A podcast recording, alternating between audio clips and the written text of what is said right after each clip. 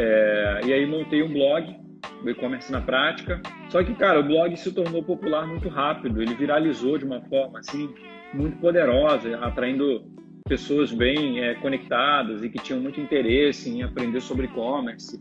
E aí, em maio de 2016, lancei uma primeira turma e, cara, foi um sucesso. Eu faturei quase um milhão de reais no primeiro mês.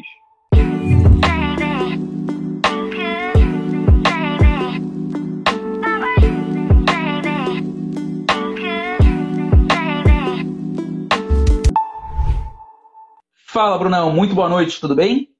Tudo ótimo, cara. Boa noite. É um prazer enorme estar aqui, a gente trocando essa ideia, conversando, cara. Isso aqui para mim está sendo muito legal. E pegar de cara uma pessoa que conseguiu ter uma quantidade tão grande de funcionários e conseguir analisar a empresa uh, de uma maneira tão distante, para mim isso é bom demais. Realmente é muito, muito, muito gratificante. Então, obrigado, obrigado por topar essa parceria aqui comigo. Obrigado por estar aqui comigo nessa noite. Só tenho realmente a te agradecer. Gabriel, eu que agradeço pelo convite. Para mim vai ser um prazer bater um papo. Espero poder agregar aí tanto para o pessoal da tua audiência e a galera que já me conhece também, que for chegando por aí. A galera que te conhece, muitas vezes, eles não sabem toda a tua trajetória, toda a tua história, né? Exato, é uma coisa que, é. que isso é muito louco. Às vezes, quando eu começo a contar uma palestra, alguma coisa, as pessoas, nossa, mas eu não sabia que tu tinha começado dessa forma, não sabia que tu tinha começado desse jeito.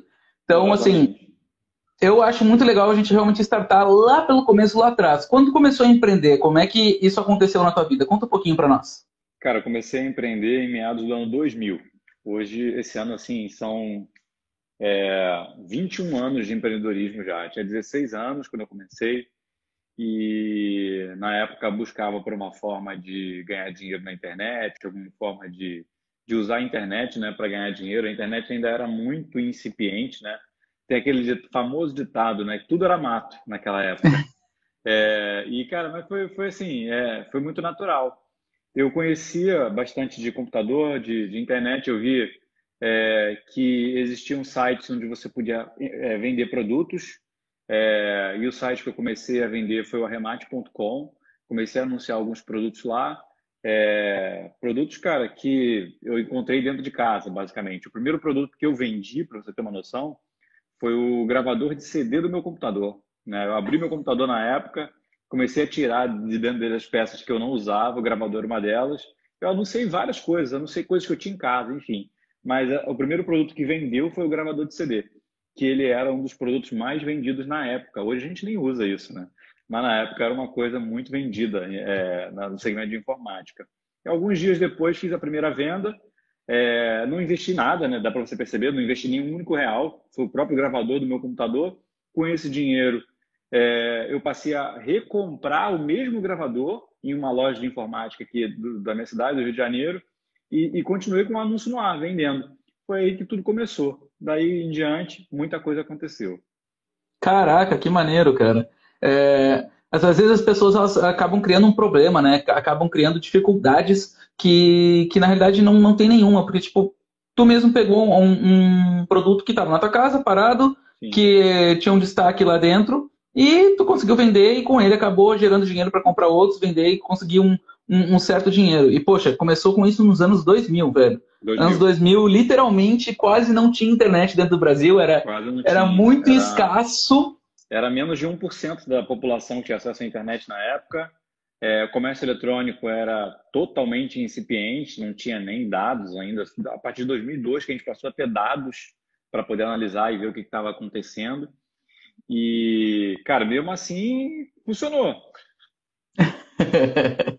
Isso é o que é o mais importante, né? Às vezes a gente é. cria algumas dificuldades, algumas coisas é, onde não fazem sentido. É, a gente começou muito vendendo dentro do Google, com o anúncio do Google, como afiliado lá atrás, em 2016, claro, já bem mais à frente do que onde tu começou, mas, e cara, funcionou, deu certo e fluiu muito bem, então é simplesmente começar e fazer, né? Botar a mão na massa e começar a acontecer. Hoje em dia Exatamente. a gente tem diversos e diversos marketplaces para fazer um monte de trabalho nesse mesmo modelo que tu mesmo começou. É. Então, poxa, Magazine Luiza, é, Mercado Livre, é, toda a parte do B2W, toda a parte do Via Varejo, enfim tem uma infinidade que não tem nem por que é, ficar citando todos os nomes, mas dá para fazer um, um baita de um trabalho mais gigante mesmo, muita gente faturando em muito mais de 7 dígitos por mês só trabalhando com marketplace, né? Sim, o marketplace hoje ele é um canal incrível para você começar, porque aquele trabalho mais difícil né, que existe, que é aquela geração de demanda, é, você não precisa fazer isso no marketplace, a demanda já existe lá dentro. Então, basicamente, você aprende a, a, a identificar essa demanda dentro do marketplace e usa isso a seu favor, né? posicionando bem seus produtos ou até buscando produtos que você nem trabalha, mas que estão de acordo com a demanda disponível do marketplace. Esse é um dos principais caminhos para quem está para quem está começando que a gente recomenda hoje em dia, né? Lá atrás, cara, a gente jamais ia imaginar, né, que esse negócio ia existir um dia é, os sites como o Arremate, o Mercado Livre já existia na época, é, eles não eram marketplaces, eles eram sites de tipo sites de classificados, bem semelhante ao que o OLX é hoje, é o que uhum. eles eram na época, né? Só que essa essa modalidade do, do OLX de você poder ter o contato da pessoa e negociar direto, eles não tinham. Você fazia a compra por dentro da plataforma normal, mas você tinha que depois entrar em contato com a pessoa para poder negociar o pagamento. Não existia um meio de pagamento conectado. Né? Você que basicamente, eu recebi o meu e-mail lá, né? Cara, você vendeu seu gravador de CD. Beleza, e agora, né? Agora você tinha que entrar em contato com a pessoa, negociar com ela, passar os dados bancários para ela ir numa agência, depositar para você. Depois que ela depositasse, você ia no correio e postava a encomenda para ela. Então era assim que funcionava na época.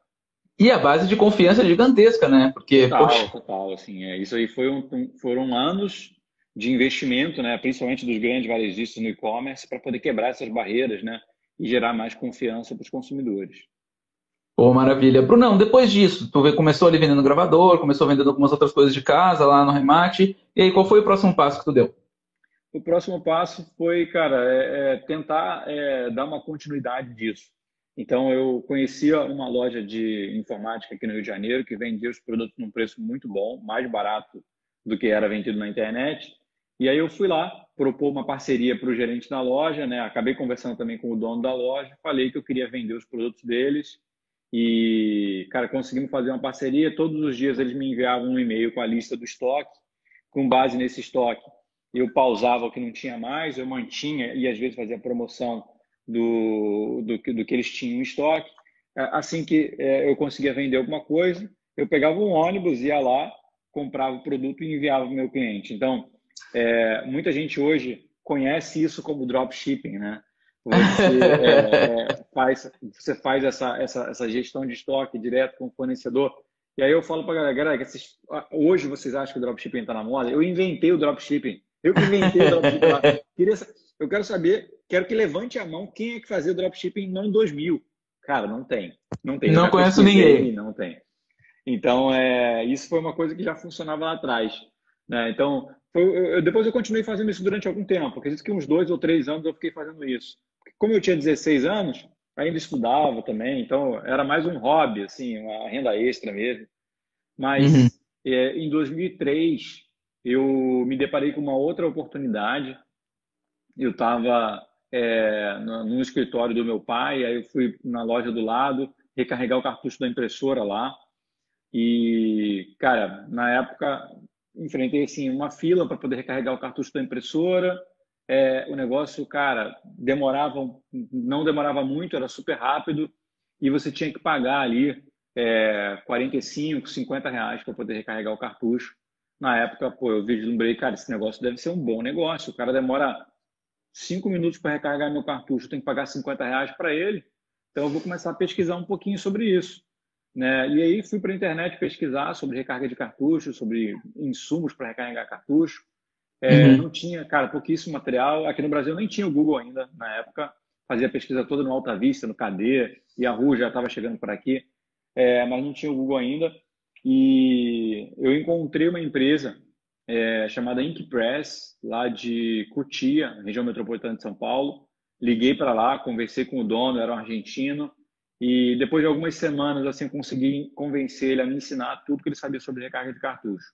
Peguei um ônibus, fui para lá, passei uma semana lá aprendendo tudo. E, cara, dali comecei a mudar o meu nicho, porque é, de, de 2000 até 2003, esse, o segmento de informática ele foi meio que se popularizando muito. Ele foi, naquela época, ele era o segmento mais vendido do Brasil de e-commerce. Então, os uhum. preços foram caindo muito e é, as margens, consequentemente, também. É, então, passou a, cara, não ser uma coisa tão atrativa. né? Então, eu mudei meu segmento, passei a trabalhar com cartucho de impressora e um ano depois montei uma loja de recarga de cartucho de impressora com, com essa expertise, né? E aí comecei um novo negócio, comecei a cartucho, etc. Um, um negócio que se tornou o, o, o e-commerce, né? não só o e-commerce, mas a empresa de recarga de cartucho mais popular do Brasil. Chegamos a ter mais de 37 lojas espalhadas. Nossa! É, e, é, mais de 37 lojas físicas né? É, espalhadas. Sim. É, inventei a máquina de recarga de cartucho é, mais vendida do Brasil. Gente, isso era patenteado, a gente vendia muito essa máquina. É, fomos os pioneiros na formação de kits no e-commerce brasileiro, dentro do nosso segmento. É, então, a gente, dentro desse negócio, a gente conseguiu desbravar muita coisa entre aí os anos de 2004 e 2012, mais ou menos. Foram, foi uma boa, uma boa jornada dedicada a esse negócio. Caraca, é, foram oito anos aí trabalhando na parte de impressoras é. e um momento que realmente a galera estava usando muito impressora em casa, ah, né? Começou demais, a ter um, né? Começou a ter um boom muito grande realmente no quesito de informática quanto à impressora. Hoje em dia já é um item que já não é mais muito utilizado, né? O pessoal acaba fazendo mais tudo online. É, então, em 2011 é, eu fiz, uma, fiz um, um benchmark com a HP, né, que é o maior uhum. fabricante de impressoras do mundo, e, e na época lá é, eu fiz um, eu participei de, um, de, um, de uma, uma turma de benchmark que eles montaram aqui no Brasil. E na época estava se discutindo muito, né, sobre o futuro da impressão e tal, sobre o futuro desse mercado. E eu percebi que esse mercado ia acabar, né? E Sim. era o meu principal negócio, né? Cara, esse mercado vai acabar. Ninguém mais vai imprimir, é, vai tudo ser digitalizado. Obviamente, uma pessoa ou outra vai imprimir, mas isso não vai ser suficiente para sustentar um negócio principalmente um negócio é, ancorado em recarga de cartucho de impressora, que era o meu negócio na época. Sim, então, ainda mais um volume alto que tu tinha, né? Tanto de funcionários sim, sim, também quanto de exatamente. lojas, etc. Então ali eu decidi dar um, um novo rumo para o negócio, né? com base nessa visão. Fechei todas as lojas físicas e decidi me concentrar no e-commerce, que no e-commerce a gente não, não fazia recarga, não prestava o serviço, só vendia o produto. E sim. a venda de produto ela ainda se sustentava bem. Né? Então, essa foi uma decisão difícil, né, cara? É, foi bem traumático na época, fechar 37 lojas de uma vez só foi, foi bem complexo. É, mas, cara, foi a decisão é, acertada. Um ano depois, o negócio já estava super bem, o e-commerce já tinha um volume de faturamento bem significativo, é, maior até do que, o, do que o, volume de todas as lojas né, somadas. É. E ainda fiquei nesse negócio até o final de 2016 né? Eu vendi a minha participação em 2013, mas ainda continuei com uma participação minoritária. Em 2015 voltei para poder ajudar um pouquinho mais e em 2016 saí em definitivo. É um segmento que ainda existe, mas ele não tem mais nenhum tipo de representatividade. Eu não, não consigo ver oportunidade mais nesse segmento. Foi um dos motivos que eu vendi. Faz todo sentido, até porque é, são empresas muito grandes que utilizam hoje em dia. É. E, e repartição cara, pública, ela... cara. É, muita é. repartição, é. é. Mas aí é por licitação, né, Bruno? Aí Sim, fica muito mais difícil, né? É, então, a Cartucho Etc. ainda existe hoje, né? Estão lá, os meus sócios antigos ainda são sócios lá. O e-commerce hoje tem uma representatividade bem pequena, basicamente o negócio hoje está focado em licitação. Né? Entendi. Então, basicamente o negócio hoje vive de vender para o governo. Então é, é assim que funciona a Cartucho Etc. hoje. E tudo que tu depende do governo acaba ficando muito instável, né? Trocou o é, governo, tu não sabe se eles não vão trocar cara, tudo, é assim, é muito... Eles não fica na tua mão, né? É, eles são muito bons de licitação né, lá. Então, existem alguns órgãos do governo que pagam direitinho e tal, no prazo, mas ainda assim é uma coisa complexa, cara.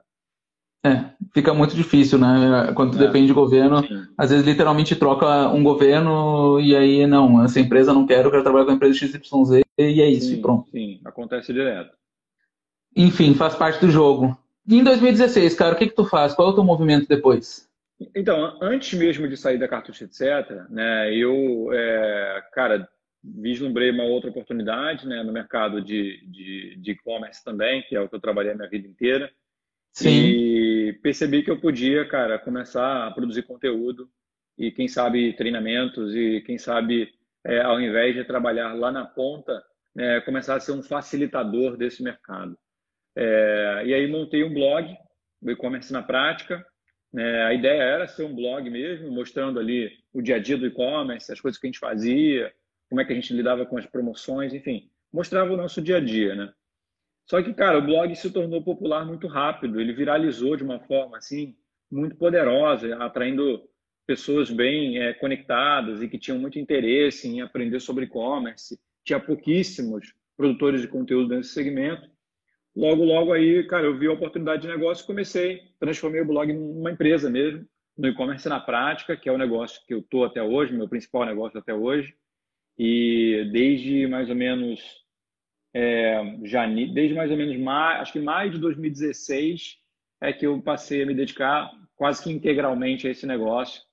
É, mas da, da, criação do blog até isso foi quase um ano. Né? Eu montei o blog em 2015, então fiquei quase um ano sem monetizar, basicamente produzindo Sim. conteúdo. É, produzindo conteúdo e, e, e construindo audiência. E aí, em maio de 2016, lancei uma primeira turma e, cara, foi um sucesso. Eu faturei quase um milhão de reais no primeiro mês. E daí Caraca, o negócio que decolou. É, é, daí o negócio decolou. Com caixa Poxa. e com gente boa, atrair gente boa para trabalhar, foi, o negócio decolou rápido. Isso é uma coisa que as pessoas às vezes demoram para entender, né? Porque a gente fala muito, ah, você é as cinco pessoas que você mais convive, você é as cinco pessoas que você mais convive. Só que quando a gente para para pensar, com quem é que a gente mais convive? É com quem está na nossa empresa, é. as pessoas que a gente trabalha. E se tu não está rodeado de pessoas qualificadas à tua volta, o que, que vai acontecer? Tu vai ser puxado é, para baixo. Puxar para baixo, é exatamente, é o que acontece, cara. É o que acontece com todo mundo. É, eu sei que você, quando pensa na, na, nas cinco pessoas que você mais convive, você pensa na sua família, mas na verdade não é. Né? Hoje em dia, beleza, está todo mundo em home office, né? A maioria, pelo menos. Mas é, o convívio online também conta. Né? Uhum. Então, as pessoas que você mais convive acabam sendo as pessoas que você trabalha. E, e não necessariamente é, elas estão, sabe, no, no, patamar que você gostaria de atingir ou estão com o mesmo é, estão com o mesmo é, é, mindset que você, com os mesmos objetivos. Então, é, precisa, cara, ter um cuidado especial é, em quem você contrata, em quem, no time que você monta, para que é, isso consiga agregar valor para você também, não só para eles. Perfeito, exatamente isso. É, uma coisa que para nós serviu muito bem, que eu até é, cheguei a comentar contigo, foi lá o Gathertown, né? O pessoal estava sofrendo muito, muito, muito, muito nesse quesito de estar tá sozinho em casa, de estar tá trabalhando, então começou a bater depressão em muita gente, começou a ter vários sintomas aí é, de até síndrome do pânico, né, em algumas pessoas. Sim. E por causa disso a gente acabou uh, encontrando essa ferramenta que é um escritório online onde as pessoas podem ter ali novamente seus colegas um ao lado do outro, conversando, trocando ideia. Então, recomendo muito vocês aí darem uma olhada no gather.tal, vale muito a pena, porque isso aumenta a produtividade da galera e diminui problemas referentes à, à doença do século, né, que é a depressão. Então, cuidem muito das pessoas que estão ao redor de vocês, que fazem a empresa de vocês crescerem e fazer as coisas acontecerem. É, é. Vocês sozinhos não são ninguém. Tenho certeza que tanto eu quanto o Bruno aqui, sem a nossa equipe, sem o nosso time, a gente nunca teria chegado onde a gente chegou. É, assim, galera, para quem está começando, pode parecer muito clichê isso, e às vezes pode parecer que é da boca para fora, mas na verdade não é. Né? O maior ativo do meu negócio, de todos os negócios que eu já tive, são as pessoas de verdade. Né? Porque, cara, eu não consigo fazer muita coisa sozinho. Né?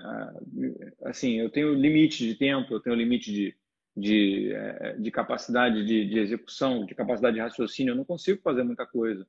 E para você crescer um negócio, né? Você tem que fazer coisa demais. Imagina isso em todas as profissões, tá? Não é só no e-commerce, não é só no digital, no físico principalmente, inclusive. Imagina se naquela época né, eu tivesse que ficar na loja, ao mesmo tempo embalar pedido, ao mesmo tempo, cara, fazer o marketing, não ia dar. Primeiro que eu não ia conseguir ter mais de uma loja, porque eu sou só uma pessoa. Né? Exato. Então, é, cara, e assim, ou eu cuido da loja, ou eu cuido do e-commerce, ou eu faço a gestão, ou eu toco a operação, enfim, não dá para fazer muita coisa. Então, no início, beleza, cara, faz parte, você vai fazer tudo mesmo, não tem jeito, tá? Então, o início você coloca todos os chapéus, você vira à noite, você trabalha fim de semana, você faz tudo, cara, é, é assim mesmo que funciona. Mas assim que você consegue é, algum recurso, alguma receita recorrente no teu negócio, o primeiro investimento que você tem que fazer é trazer gente né? Trazer gente boa, na verdade, porque e principalmente gente melhor que você, tá? Pelo menos na, nas coisas que elas vão fazer. Por exemplo, né? Aqui no comércio na prática a gente tem hoje é, em torno de, de seis times diferentes, né? E tem coisas que, obviamente, eu sou bom. E tem coisas que eu não sou bom e que eu não me considero bom, nunca me considerei. Produção de conteúdo, por exemplo. Produção de conteúdo escrito. cara, eu me considero assim, se eu tiver que escrever um texto, cara, eu consigo escrever bem. Eu consigo ser um bom redator. Mas é muito fácil encontrar um redator melhor que eu. Né? Se eu pegar um jornalista, se eu pegar um cara que está escrevendo aí há mais de 15 anos, faz isso todos os dias, dificilmente eu vou conseguir escrever melhor que esse cara. Então não faz sentido eu fazer isso. Né?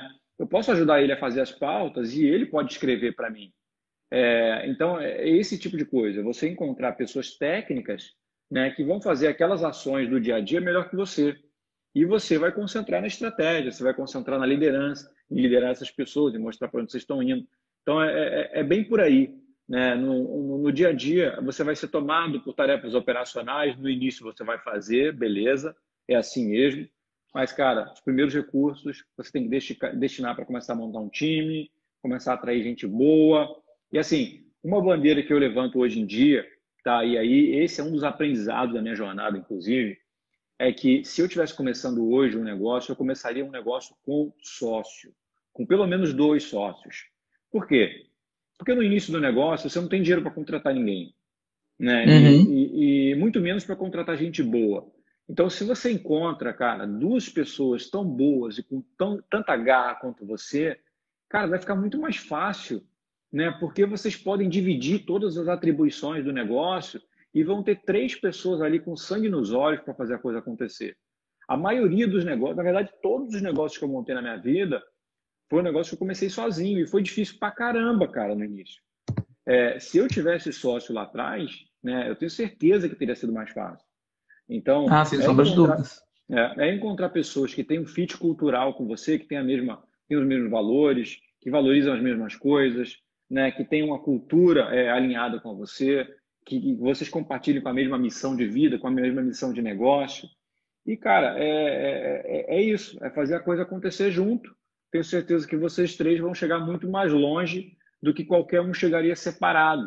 Né? Às vezes a gente fica muito preso naquela ideia, ah, pô, mas se eu tivesse 100% do negócio, eu estaria ganhando muito mais. Será? O negócio seria muito pequeno. Né? Imagina um bolo. Exatamente. Né? Você pode ter, cara, aquele bolinho, né? aquele bolinho que, de, de sobremesa, né, e ser dono desse bolo inteiro, e pode existir aquele bolo de festa gigante, que, cara, tem algumas pessoas que são, são donas de pedaços daquele bolo. Né? Então, é, é, negócio é você ter uma mentalidade um pouco mais aberta, um pouco mais ampla, para você tentar ampliar sempre o bolo, aumentar um pouco o teu negócio. E aí a tua participação, mesmo que pequena, é, ela vai ser super representativa. Né? Então, eu não sei quem, quem são os empreendedores que vocês admiram hoje em dia, que vocês acompanham, mas, cara, qualquer grande empreendedor né, que você ah, admire, seja brasileiro ou, ou estrangeiro, essas pessoas todas têm companhias de, de, de, capital aberto, a participação deles no negócio é mínima. Né? Então, eles só conseguem fazer isso por causa disso, inclusive. Porque eles abriram a sociedade para poder trazer gente boa, para trazer, trazer investidores, para poder trazer sócios que vão ajudar para abrir portas. Então, são, são caminhos aí, ideias para eu deixar vocês refletirem um pouco.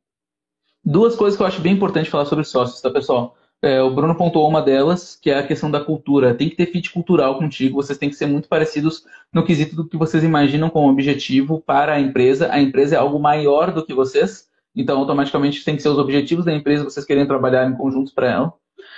E uma coisa muito importante, não tenha um sócio que faça a mesma coisa do que você. Não faz nenhum é. sentido. Ele tem que ter uma especialidade diferente da sua, que seja muito caro para você contratar e que não vale a pena você contratar. Aí automaticamente faz sentido você ter esse sócio. Tá? É isso então, aí, né? A melhor sociedade é essa, que é, é onde as habilidades se complementam.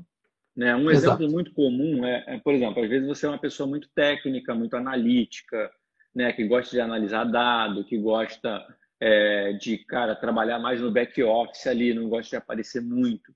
E aí você tem dificuldade com o quê? Na hora de aparecer, na hora de produzir conteúdo, na hora de vender. Então você procura um sócio, cara, que gosta de vender, que gosta de aparecer, que gosta de, de, de se colocar à frente né, da marca, que ele vai te complementar e vice-versa, né? Provavelmente essa pessoa também não vai ser boa nas coisas que você é bom. Então, Perfeito. é procurar sócios que se complementam com habilidades não parecidas, mas complementares. Essa é a grande sacada. Perfeito, muito boa, Brunão.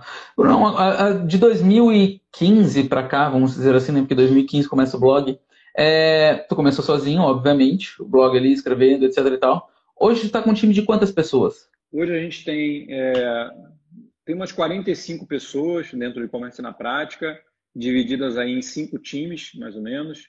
Uhum. E a gente tem participação em outras empresas também. Né? De 2019 para cá, a gente tem investido em outras empresas. Então, juntando todo o nosso grupo, são mais de 200 pessoas hoje. Né? Mas Muito a gente, é, dentro do NP mesmo, são, são em torno de 45. Né? E aí, é, é, cara, essas pessoas têm que estar, para isso funcionar, né? não adianta, eu não sou mais o líder de todas elas. Né? Eu, eu lidero a operação. Eu não consigo, você não vai conseguir na tua vida liderar mais do que 7, 8, 10 pessoas.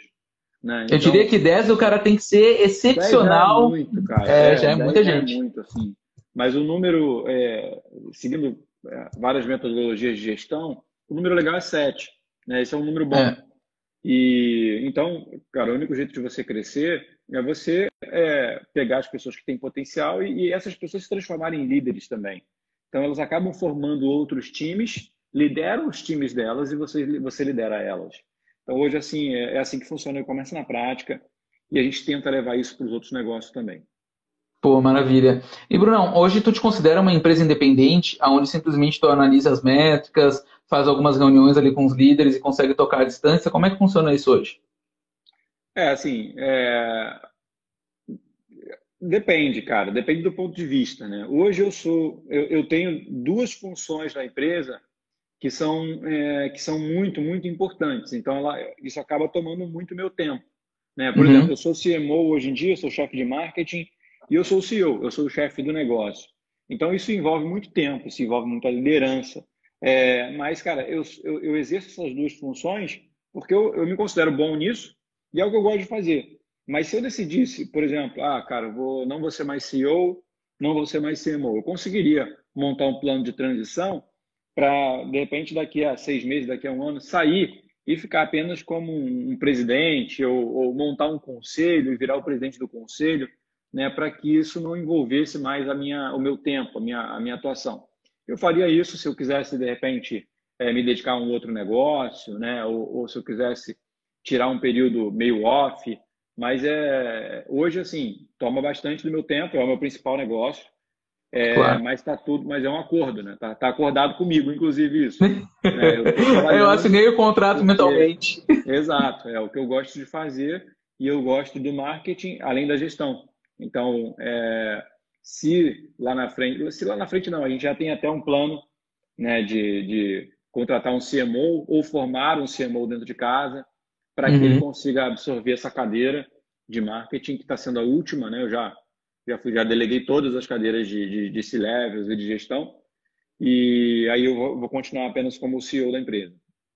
É, até porque a pessoa, para se adaptar, entender tudo que vocês já fizeram desde 2015 e entrar como um CMO é, encaixando a luva certinha, é, já é um pouco mais complexo, né? Não é tão é, simples. A gente está montando um plano de transição para isso, né? A gente tem um plano bem traçado, cara, é um plano de seis a oito meses, né? E é, a gente vai ter que trazer algum profissional do mercado para isso. Né? A gente tem boas pessoas de marketing, mas a gente ainda não tem ninguém com a maturidade pra, pra, pra, e as habilidades certas para poder se transformar no CMO. Então, se a gente fosse formar alguém dentro de casa, levaria muito mais tempo que isso. Né? Então, a gente vai ter que trazer alguém de casa que já, já seja o CMO em alguma empresa, já tenha atuado. Né? E aí, esse é um grande desafio. Para vocês terem uma noção, uma posição dessa, hoje em dia, o cara está ganhando hoje em torno de 25, 30 mil reais por mês. Né? Então, é uma, é uma posição difícil de você contratar. E como é que você consegue contratar uma pessoa muito boa é, de repente, ao invés de pagando 30 mil reais por mês para ela, pagando 15 ou pagando 18, pagando menos, né? Eu quero que ela venha ganhando menos, na verdade. Cara, só tem um caminho para você trazer essa pessoa, né? É dando, dando participação no negócio para ela. Né? Ela vai vir com salário, ela vai vir porque ela tem participação, porque ela tem, porque ela passa a ser dona daquilo, ela passa, deixa de trabalhar para os outros e passa a trabalhar para ela, né? E por mais que ele ganhe menos mês a mês, né, a, a, longo prazo ele tem muito mais possibilidade de, de, de, ganhar dinheiro, né, com os eventos de liquidez, com dividendo e quem sabe até com a venda da empresa um dia. É, e tem outra coisa também, né, Brunão, que vocês fazem aí que a cada três meses a divisão de participação de lucros e resultados, né? Tem, tem sim. A gente tem um modelo de participação nos lucros para o time, né? E a cada trimestre a gente divide 10% do nosso lucro entre o time. Então, existe todo um modelo de avaliação, né, onde a gente qualifica as pessoas e depois a gente faz uma divisão com base em performance e cultura. Então, quem performou mais, quem entregou mais, quem gerou mais valor para a empresa recebe mais, quem é, performou na média recebe pouco, quem não performou nada geralmente não recebe nada e alguns acabam sendo substituídos também. Então, a gente tem esse ciclo trimestral que acontece aqui é, e que faz com que a gente, cara, só consiga manter dentro da empresa os melhores. Isso faz todo sentido, né? Quem faz isso muito bem hoje é a B2W, né? Eles é. já fazem isso há um bom tempo, de pelo menos por ano, é, eles brincam que é limar 20% do, do, do, time, porque são 20% das pessoas que estão produzindo menos do que os outros, e automaticamente é, são substituídos por pessoas que têm uma possibilidade de ter uma produção maior, né? Exato. Então, isso é, é uma coisa natural em empresas que, que vão se desenvolvendo, que vão crescendo. Até tem muita gente que consegue te levar do ponto A ao ponto B, mas do ponto B ao ponto C, normalmente vão ter que ser outras pessoas. Algumas Exatamente. conseguem evoluir, mas muitas não. É, é porque nos diferentes estágios do negócio, o negócio precisa de coisas diferentes, né? O negócio precisa de habilidades diferentes, são, as realidades são outras. E o, o tempo de maturidade para a pessoa se qualificar para aquilo, ele é mais lento. Né? Então, você vai ter, às vezes, pessoas no teu time que, cara, aprendem muito rápido, que evoluem muito rápido, e você tem que valorizar essas pessoas, porque se você não valorizar, o mercado vai valorizar e vai tirar elas da tua empresa. Né? Exatamente. Né? Então, é, essas são as pessoas que vão assumir lideranças, que vão formar times e que vão, cara, ter que ser, elas vão ter que ser sócias do negócio. Senão você vai acabar perdendo elas em algum momento. Uma outra coisa, Brunão, que tu comentou sobre o CMO, é, eu vi gente conseguindo trazer pessoas de mercado que ganhavam 20 e poucos mil por 3 mil reais de salário. Eu fiquei, mas, né, como é que isso aconteceu? O que foi esse movimento? O cara comprou tanto o sonho é, que ele simplesmente quis mudar toda a vida dele, que ele estava infeliz pra caramba trabalhando num banco, e veio para o mercado digital para trabalhar numa empresa aí, é, em quesito de saúde, né? É, com várias clínicas, etc. Tanto, ela é tanto física quanto digital. E o cara veio fazer toda a parte financeira, toda a parte de CFO, né? E por um preço, poxa, ridículo. Só que ele tinha um contrato vesting que é onde, dependendo do que ele fosse fazendo, ele ia ganhar até 20% é, da empresa. Ele, graças a Deus, conseguiu atingir esse resultado e hoje em dia, obviamente, ganha um salário muito maior, etc. e tal. Só que, assim, se a pessoa comprar teu sonho, comprar tua ideia e, e ver o que tu está fazendo de mudança na vida das pessoas, automaticamente é, tem chance dela ver pelo objetivo de sonho também, tá? Aqui muita gente trabalha na Gold hoje porque a gente já melhorou a autoestima de mais de 300 mil mulheres, né? Então, assim, é, um dos, uma das nossas funções muitas vezes é brincar de psicólogo no telefone, porque é, elas ligam para cá para simplesmente trocar ideia para melhorar sua autoestima. Muitas vezes simplesmente só precisam desabafar e não comprar um produto. Então, por várias vezes gente, as nossas meninas já atenderam, já trocaram ideia exatamente para isso, para melhorar a autoestima. Porque esse é o objetivo da empresa. Legal. Então, é, é uma coisa que, que a galera acaba comprando muito também. Se o teu sonho se conecta muito com o sonho dela, vai embora, né? É, cara, isso aí acontece demais, né? E, é, deveria acontecer até mais, mas é, isso é comum, principalmente no Vale do Silício, né? Em, em lugares onde a gente tem muito fomento de startup. Para você ter uma noção, por exemplo, quando você está montando lá no, no, Vale do Silício é muito comum, né? Às vezes o cara é um super engenheiro, trabalha no Google, trabalha no Facebook, tem um grande salário, o cara sai para ir para ajudar a montar aquela startup que putz, é uma ideia que ele acredita e que ele aposta, mas não é para ganhar 3 mil, ele sabe para não ganhar nada. Né? Porque a startup não tem dinheiro para pagar ele. Exatamente. É, a startup não tem dinheiro para pagar ninguém. Então os caras ficam ali tentando fazer a coisa acontecer. Tem até uma série, cara, que vale a pena a galera conferir, chamada Silicon Valley, que conta justamente isso. É muito maneiro essa série. E é, você consegue é ver bacana. um pouquinho do que acontece nesse mundo. É, obviamente ninguém vive de, de luz, né? Uma, o cara faz isso porque ele acredita que, que ele vai conseguir agregar valor, a empresa vai conquistar investidores, vai ganhar valor de mercado, lá na frente a conta vai fechar para ele. E, é, mas... Você tem um bom plano de negócio, né, Bruno? Você é. tem uma, uma, ideia de investimento, enfim, faz as coisas acontecerem muito sim, rápido. Sim. É o papel do, do, do fundador, do, do, da pessoa que está criando o negócio, é vender essa ideia. Não é para qualquer pessoa que você vai vender. Aí claro. existem pessoas com, com objetivos de vida, com mentalidade diferente. Aquele cara que sempre teve o sonho de empreender, mas nunca teve a oportunidade, e ele tem a, capacidade de fazer, de repente é a pessoa que toparia isso. É lógico que, cara, também vai ter que alinhar com o momento da vida dele. Às vezes o cara não tem família ainda, ou seja, não tem nada a perder.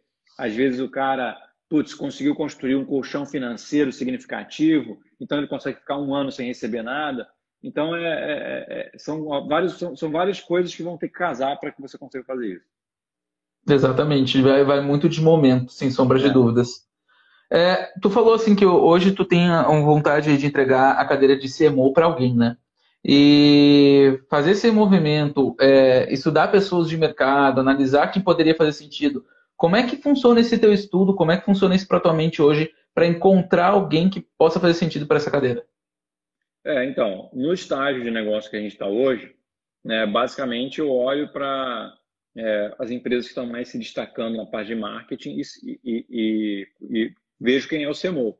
Né? Uhum. É, se eu já conheço o cara, eu chamo para um papo. Se eu não conheço, eu procuro alguém, que é, algum amigo em comum para fazer a ponte e a gente conversar. Né? Então, o primeiro passo é bater um papo com as pessoas.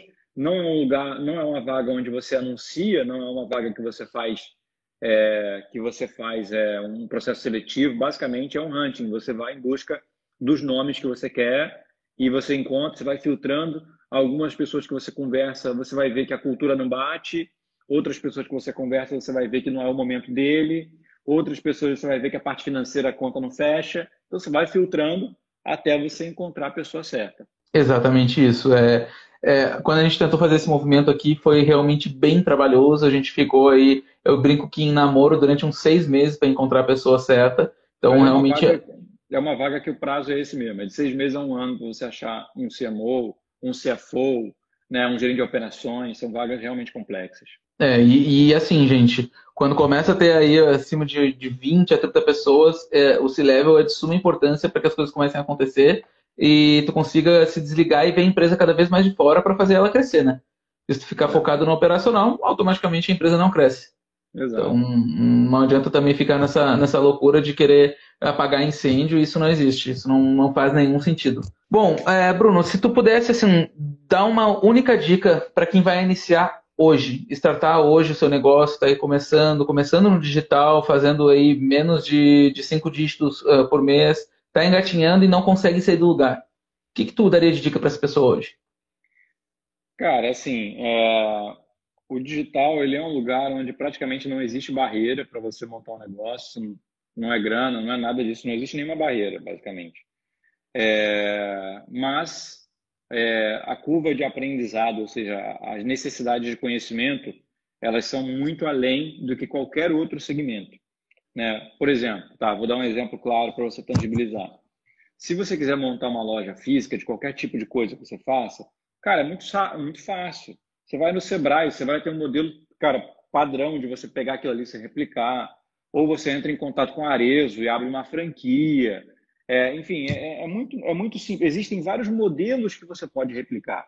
Né? Sim. E, e, e junto com esses modelos que você replica, você recebe um, um super manual de como operar aquilo. Então é simples. Restaurante, é a mesma coisa. Cara, você vai lá, conversa com o pessoal do Espoleto, monta uma franquia do Espoleto, enfim. É, é muito simples. Agora, no digital, é, o, o, são várias vertentes de conhecimento que você precisa ter para que você fazer, consiga fazer a coisa acontecer. É, hoje em dia, cara, falando de, de, do mercado digital, se você não tiver um conhecimento de marketing muito, muito eficiente, né, e uma capacidade de estruturar boas ofertas, além da geração de demanda, você não vai conseguir fazer nada. Porque você pode ter, cara, uma tua página de captura lá, você pode ter o teu infoproduto, você pode ter o teu e-commerce, mas sem demanda você não consegue vender. Né? E não adianta, é, cara, é, não adianta você mudar a tua loja, você mudar o teu site, não adianta fazer nada. Se você não tem demanda, você não tem visitas, ninguém compra de você. Então Exato. você precisa realmente estudar, você precisa se capacitar, cara. Isso não é bullshitagem, não é, é falácia, não tem outro caminho, tá? Então, até hoje, cara, eu passo grande parte do meu tempo estudando e, e aprendendo coisas novas que eu preciso para poder evoluir como líder, como gestor, para poder evoluir meu negócio. E, e lá atrás, assim, eu posso dar uma certeza, assim, para você. Isso é fato, tá? Nunca falei isso na live. Cara, eu tive é, sucesso no mundo digital, assim, no instalar de dedos. Foi muito rápido para mim, foi muito fácil para mim.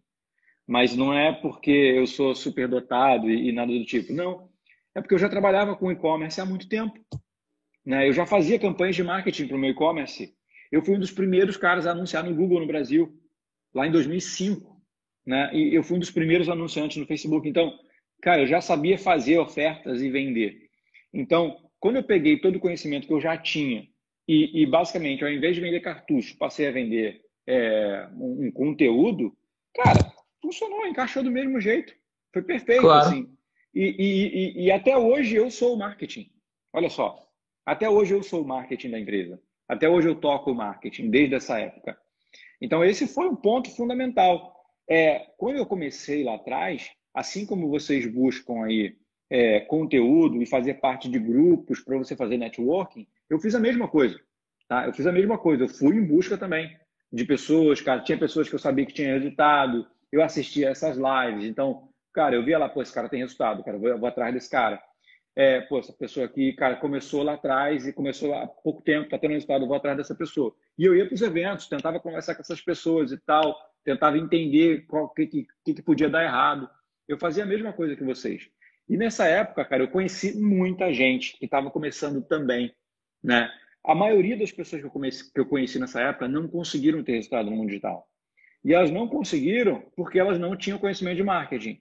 Para elas entender a ciência da criação de oferta, entender a ciência do Facebook, do Google e desses canais, cara, era muito complexo. Então, sim, eles não conseguiam fazer a coisa acontecer. Porque, e, e também não buscavam o conhecimento para isso, né? Então, olha, dando claramente assim, o que, que você precisa. Cara, você precisa aprender sobre marketing, sobre vendas, sobre criação de ofertas, sobre copywriting, sobre tráfego. Você precisa aprender essas coisas. Ah, Bruno, cara, já tentei, eu não consigo. Beleza. É, se você realmente já tentou e tem dificuldade com isso, curva de aprendizado para você vai ser muito mais longa. Simples. Vai, cara, em eventos, encontra quem sabe fazer e propõe uma sociedade para essa pessoa. Né? Se essas pessoas lá atrás, na época eu conheci muita gente né, que, que, nesse networkings. Cara, eu conhecia gente que era boa de tráfego, que era boa de oferta, mas não tinha produto. Exato. Não tinha produto, não tinha, não tinha, não tinha o que vender. Né? Então o cara ia lá, pô, tentava fazer as paradas lá no digital, pô, mas eu não sei o que eu vou vender, pô, mas eu não sei o que, que eu vou lançar, mas eu não sei, cara, nada que eu queira aparecer assim. E às vezes o cara nem queria aparecer como produtor de conteúdo. Então, o que ele fazia? Ele patinava, patinava, patinava. Hoje esse cara está no mercado de trabalho, está trabalhando para alguma empresa. Né? Então, se uma pessoa que tinha habilidade de marketing tivesse se juntado com outra que tem algum conhecimento, que possa vender aquele conhecimento, cara, tinha dado certo. Né? Então, é, esse é o caminho. Ou você aprende a fazer, ou você arruma quem sabe e se junta com essa pessoa. Se, você, se vocês fizerem isso, cara, assim, é praticamente impossível que não dê certo. Exatamente. Uma coisa também que muita gente fez, é, eu vi muita gente fazer dentro do mercado, é eu quero, por exemplo, me tornar um gestor de tráfego. Beleza. Ah, mas eu não quero receber nada. Eu quero simplesmente que tu me dê a oportunidade de eu aprender, me desenvolver, é, investir com o próprio dinheiro da empresa aí para me desenvolver realmente como gestor de tráfego e, e, e, adquirir esse conhecimento que a empresa já possui. Então, tem muitas empresas que eu conheço no mercado digital que contrataram diversos gestores de tráfego dessa maneira, é, treinando eles, desenvolvendo eles sem pagar um centavo Após três meses eles começaram a apresentar algum resultado, apresentarem alguma coisa, aí sim a galera começou a pagar e remunerar essa galera. Então também é uma possibilidade. Se vocês não sabem como fazer, é, é, se doarem gratuitamente para poder obter aquele conhecimento. Um dos melhores é. copywriters do Brasil hoje, ele trabalhou quatro meses de graça lá dentro da Empíricos. Então tem que, tem que é, nem, todo mundo vê simplesmente o sucesso, né? Mas ninguém enxerga normalmente a dor que foi passada antes para chegar nesse sucesso. Exatamente, cara. Assim, é, você tem que aprender, você tem que buscar conhecimento. Não tem jeito. Né? Se você é aquela pessoa que consegue comprar um curso, estudar e aprender com aquele curso, maravilha. Né? Tem gente que não consegue. Se você é um dos que não consegue, cara, você precisa é, encontrar outros caminhos. Né? Se você é daqueles que aprende fazendo, é isso aí que o Gabriel falou. Né? É procurar alguma posição, cara, mostrar que você está tentando aprender isso, tá lá, cara, eu tô aqui para é, não adianta você chegar lá, ah, eu estou aqui para aprender. Cara, nenhuma empresa existe para te ensinar nada. Você tem que estar tá ali para poder contribuir. Não, estou aqui para contribuir, cara. Vou contribuir, vou agregar valor para a empresa. E, e, aí aprender vai ser uma consequência. Né? Então, é, esse pode ser um dos caminhos. É, já, já dei muito direcionamento para aluno aqui do e-commerce na prática, principalmente galera jovem, começar é, como estagiário em grandes empresas de e-commerce. Já fiz muita ponte para isso. E, cara, tem vários hoje que estão em posição bem significativa, às vezes até na empresa e outros estão empreendendo. Muito legal, isso é muito bom. É, é uma coisa que eu, que eu gosto muito também de poder participar dessas indicações, de ajudar as pessoas, de desenvolver elas. Saber que em algum momento eu tive alguma participação que ajudou a vida das pessoas, para mim, isso me faz muito bem. E eu sei que tu faz isso hoje com muita maestria, tanto através do, do teu conhecimento, né, que tu transmite através dos cursos, de tudo NP, como também para a galera que vem te pedir ajuda e acaba sempre agregando muito para muita gente. Então, parabéns aí por esse trabalho solidário, vamos dizer assim. Ah, valeu, cara. É isso aí, independente de gestão de qualquer tipo, assim, meu segmento hoje é o segmento da educação, né? Então, acima de tudo, é, eu e toda a galera do e-commerce na prática, nós somos educadores, cara. A gente está aqui para educar o mercado e acho que, assim, é, vender curso é muito bom, obviamente, eu adoro vender, sou, sou um vendedor nato, é, mas é apenas parte do processo. Né? O nosso principal propósito é realmente educar, é capacitar o mercado e vender curso é só o meio de monetizar o nosso negócio. Perfeito. Bruno, uma coisa que tu falou aqui que talvez a galera não tenha noção. Mas se tu tivesse que calcular hoje mais ou menos o quanto que tu investe por ano em conhecimento? Cara, assim, é, é bastante, tá? Esse é, é porque assim, é, lá atrás eu investi mais, tá? Eu já investi uhum. mais, não em termos de valor, né? Mas em termos de proporção da minha renda. Né? Hoje em dia, assim, o que eu invisto em conhecimento perto da minha renda é muito pouco. Claro. É, mas é muita grana ainda. Lá atrás, eu investi, por exemplo, em 2016 foi o primeiro ano que eu ganhei dinheiro com o e-commerce na prática. Tá? Uhum. O primeiro ano que o e-commerce na prática me gerou dinheiro. É, eu terminei o ano sem nenhum real no caixa. Tudo que eu faturei, eu investi em mastermind, em consultoria, em palestra, em uma porrada de coisa. Tudo que tinha para comprar, eu comprava. Mas eu não era só um comprador de curso, né? Eu era um cara que comprava, estudava, aplicava, implementava. Cara, se eu ia para o mastermind, eu levava o networking à risca. Se eu ia para um evento, networking à risca. Eu já ia com os objetivos claros. Cara, vou para esse evento para encontrar essa pessoa. Eu preciso perguntar isso aqui para ela. Então, é, é, isso. Eu investi praticamente tudo que eu ganhei aquele ano é, em conhecimento. E hoje, cara, o meu investimento é, ele está muito voltado né, para consultorias né, uhum. né, com, com, com, grandes empresas é, e livros, cara. Livros é, é, livro é uma coisa que eu sempre investi, eu gosto muito é, e é algo que, que me faz, cara. É, livro tem um poder muito transformador para mim. Né? Eu consigo aprender muito com os livros e sempre que eu estou é, com algum problema pontual no negócio, cara, eu procuro algum livro sobre aquilo ali e, e cara, geralmente destrava e eu vou em frente. É, é, cara, são algumas coisas assim que a gente faz hoje em dia, né? E evento, infelizmente, não está tendo tanto, né? Desde o ano passado, mas é uma coisa que eu também investia bastante. Perfeito. Só para vocês terem uma noção, gente, com tudo que a gente investe aqui na Gold hoje, dá bem mais do que seis dígitos ao ano, tá? É, eu tenho certeza que no Bruno também deve regular bem mais que isso. E, ah, assim... Ah, então, assim, hoje, cara, é, é, é muito significativo. O último treinamento, só para vocês terem uma noção, né? A gente fez um treinamento, uma, a gente fez uma certificação é, internacional com o nosso time é, no início do ano, e isso custou mais de 300 mil reais para capacitar uma das equipes do e-commerce na prática, né, com algumas coisas que a gente precisava fazer. Pô, e aí pode parecer loucura. Caraca, o cara é maluco, gasta 300 mil no treinamento. Pois é, assim, mas é, não faz nem seis meses que a gente fez esse treinamento e, e a performance nosso, da, da, galera que fez esse treinamento, cara, é, foi para um outro nível. A galera está performando mais, está entregando mais resultado. É, e às vezes tem coisas indiretas que chegam também. Né? Você não precisa. Aquele turnover do, dos times diminui, pessoa, são menos pessoas que saem e que entram, a rotatividade dos, dos colaboradores diminui. Então tem, tem muita coisa que acontece, cara, que, que precisa acontecer com capacitação. Né? Então, é, essa é uma coisa que eu vou continuar investindo pelo resto da minha vida, não tenho dúvida e que a gente levanta super a bandeira aqui no e-commerce na praia. É, é, aquela história, né? É, se a gente não focar no, no, treinamento e na formação de líderes e da equipe por si só, cara, a empresa é, nunca vai para frente. Não adianta o conhecimento ficar só na nossa cabeça. Não vai, não vai funcionar.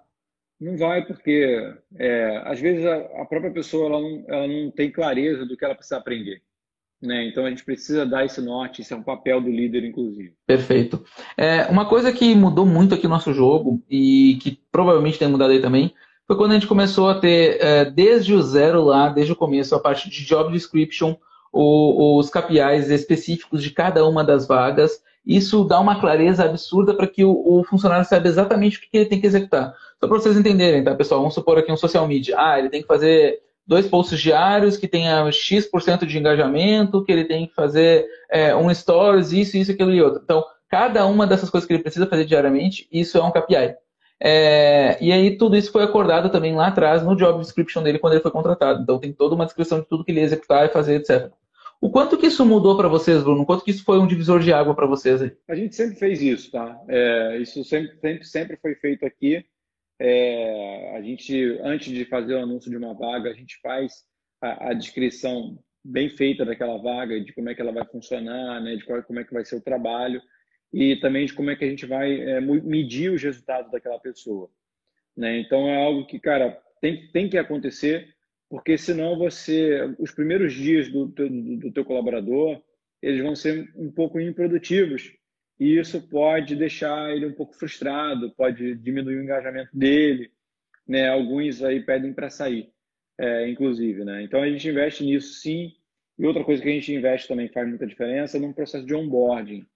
Né? A gente tem um processo de onboarding que dura mais ou menos uma semana, que é um processo de integrar, de, de, de integrar as pessoas junto com, com as outras que estão no time há mais tempo, né? integrar ele com, com as tarefas, com o que a empresa faz, com as coisas. Então, a gente deixa o funcionário muito à vontade na primeira semana, faz uma super apresentação, né? faz uma super recepção para ele entender onde é que ele está entrando, quem são as pessoas.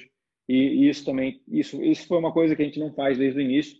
A gente faz há, deve ter uns três anos que a gente faz isso, mas é algo que diminuiu bastante a, a aquele desengajamento inicial é, dos colaboradores. Perfeito. É uma coisa que a gente não aplicava aqui logo que a gente criou a empresa, a gente começou a aplicar isso dois anos depois e mudou da água para o vinho. Foi, foi realmente as pessoas que estavam dentro da empresa elas começaram a se acostumar a entender exatamente o que elas precisavam entregar e se elas queriam se desenvolver e crescer mais dentro da empresa, elas entregavam mais do que aquilo. E aí tu percebia que elas estavam querendo se destacar e, e, realmente ter um plano de carreira, ter um desenvolvimento maior lá dentro. E isso mudou totalmente o nosso jogo. Para nós foi uma, uma, uma, virada de chave. E muita gente não aplica isso, acaba contratando pessoas simplesmente, ah, eu acho que eu preciso de alguém para alguma coisa. Cara, é, não faça nada em cima de achismo, faça em cima de dados. Então, uma coisa que é de suma importância para vocês já, já terem na, nas empresas de vocês, contratarem já as pessoas, tudo em cima de dados, do que vocês realmente precisam. Não saiam inflando a equipe, porque às vezes a empresa de vocês pode ter alguma regressão por algum motivo, pode ser, por exemplo, até por causa de uma pandemia, e simplesmente vocês estão com o time inflado porque contrataram sem saber se realmente precisava ou não. E isso vai impactar diretamente é, em algumas emissões, em problemas de folha aí com, que vocês vão ter né, com toda essa galera. Então, cuidado muito, muito, muito grande eu sair contratando de maneira louca, sem, sem realmente pensar. E, Brunão, obrigado realmente de coração por tudo, Valeu, tudo, tudo que tu compartilhou. Prazer para mim. Prazer para mim estar aqui com vocês, compartilhando as coisas. Espero que tenha agregado valor para vocês.